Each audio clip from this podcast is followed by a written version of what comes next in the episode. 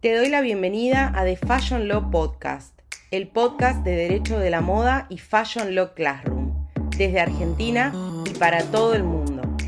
Soy Pame Echeverría, creadora de la cuenta de Instagram arroba Derecho de la Moda y de Fashion Law Classroom, primera escuela online dedicada enteramente a la enseñanza del Fashion Law para estudiantes y profesionales de Argentina y el mundo.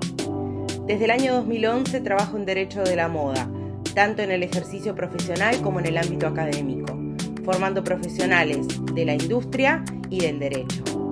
En el año 2015 fui invitada por Susan Scafidi para ser la única expositora argentina en el evento anual del Fashion Law Institute en la ciudad de Nueva York. Y en el año 2021, Derecho de la Moda llegó a la Facultad de Derecho de la Universidad de Buenos Aires, donde dicto la primera materia de grado en Derecho de la Moda de la Argentina. Si sos amante de la moda y el derecho, este es tu podcast. A lo largo de los episodios te invito a recorrer esta fascinante disciplina y caminar esta pasarela del derecho de la moda juntos. Quédate ahí. Bueno, por algún motivo llegamos a la tercera temporada de este espacio que cuando lo pensé, lo pensé desde una nueva forma de comunicar con ustedes que están del otro lado, que quizás me siguen desde hace más de 10, 12 años eh, en Derecho de la Moda, en Instagram, y que de una u otra forma este tipo de contenido nos permite conectar en otros espacios. Yo me confieso fanática de los podcasts cuando voy o vengo al trabajo, cuando me traslado en el auto. Eh, siento que es mi espacio personal cuando, cuando viajo sola para nutrirme de opiniones, de distintos puntos de vista y un poco este podcast eh, y su evolución a lo largo de estas tres temporadas tiene que ver con eso, con esa manera de conectarnos, con esa manera de establecer otro tipo de vínculo.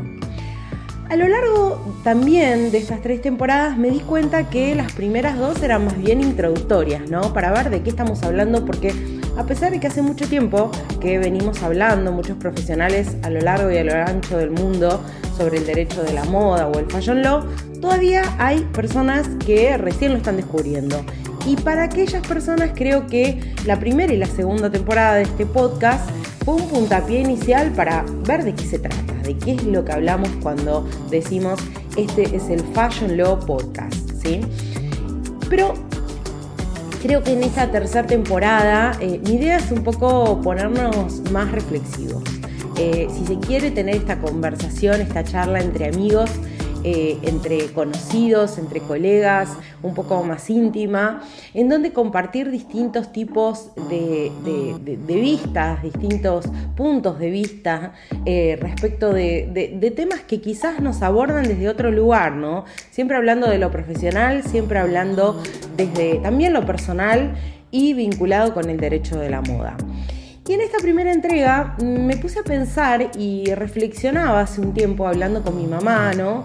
Sobre cómo la moda quizás desde una edad muy temprana me atravesó desde un montón de lugares, ¿no? Desde el lugar de la expresión, desde el lugar del juego, desde el lugar de conservar, en mi caso en particular, no sé si te pasa lo mismo a vos, como esa parte válida que tenemos los adultos de seguir jugando cuando crecemos, ¿no? Eh, independientemente de que algunos todavía lo hagamos en otros ámbitos, eh, no sé, de videojuegos o de, deportes o el ámbito que, a vos te parezca y que te permita desarrollar esa faceta, lo cierto es que para mí la moda, eh, principalmente los accesorios, la indumentaria, el maquillaje, eh, mismo lo que tiene que ver con los artículos del hogar, mi casa, si yo se las pudiera mostrar, eh, verían que es una casa que, nada, está atravesada por el diseño, ¿no? Está atravesada por eh, mi impronta personal.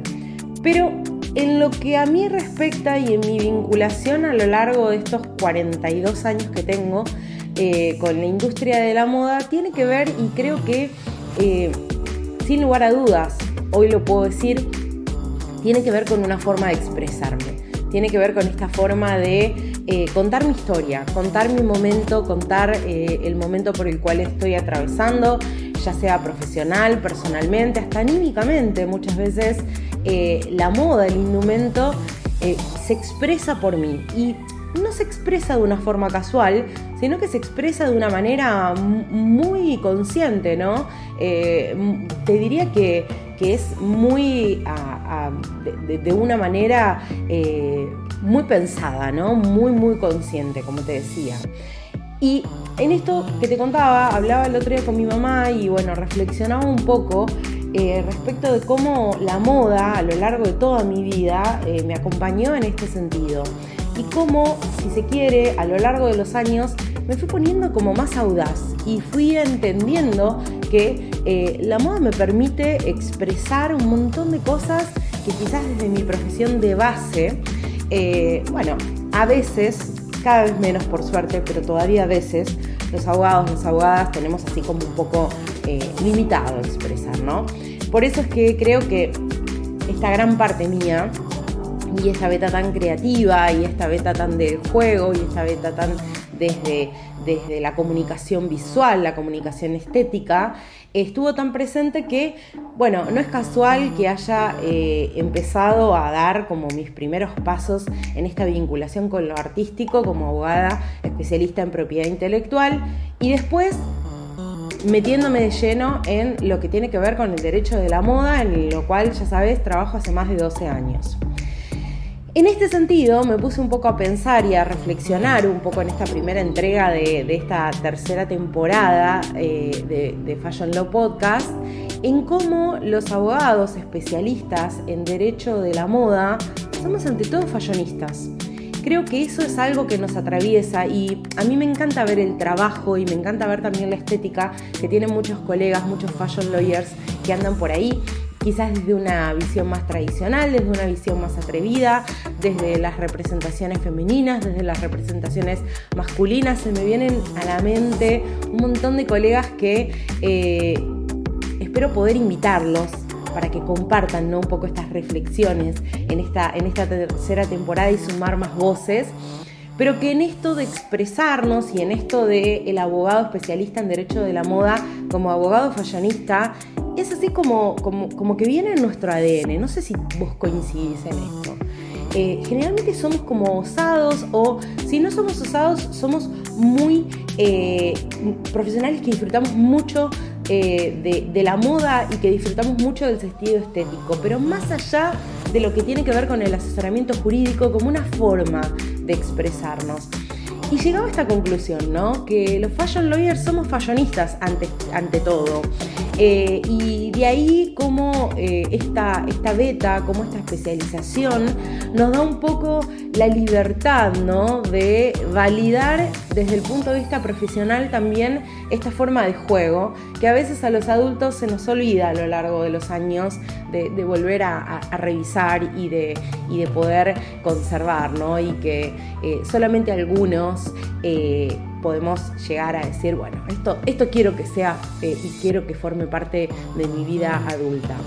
Hace un tiempo atrás, eh, una amiga mía, Vicky, me mandó un, video de Iris, bueno, creo que no necesita más presentación, y me dice, mira qué copado, o sea, creo que un poco vio mi vejez en, esa, en esa forma de expresarse eh, sin decírmelo, porque bueno, vino seguido de, muchos otros videos en donde un poco eh, la gracia entre nosotras era, mira, esta sos vos amiga. Y yo creo que eso representa eh, esta, esta cuestión, ¿no? Este, este, si se quiere, esta relación tan intrínseca entre eh, el niño que sobrevive y que, subsiste en el adulto eh, y la moda como una forma de expresarnos y como una forma de seguir jugando de una forma validada en este mundo de los adultos donde a veces se eh, nos olvida, ¿no? Poder seguir alimentando y seguir conservando a ese niño interno que tenemos muchos y a ese niño interno que, todos en algún punto fuimos. ¿Qué pensás vos bueno, nada, esta primera entrega es un poco así, reflexiva. Eh, me encantaría escucharte, leerte. Sabes que tenemos un canal de difusión en la cuenta arroba derecho de la moda en Instagram y que también a través de mensajes directos, nada, me puedes dar tu feedback sobre esta primera entrega, un poquitito reflexiva y saber si vos también eh, sos fashion lawyer si también sos fashionista y si crees que esto es así como, como, como una afirmación eh, que podemos decir y, podemos consensuar, ¿no? Como esta primer gran característica del abogado o la abogada especialista en derechos de la moda eh, y que es que conservamos ese espíritu eh, de niños, jugadores, ¿sí? que, que utilizamos a la moda como un elemento de expresión, pero también como un elemento de juego. Bueno, espero que te haya gustado esta entrega. Nos escuchamos prontito eh, por, por este mismo podcast. Te mando un abrazo y gracias por estar ahí.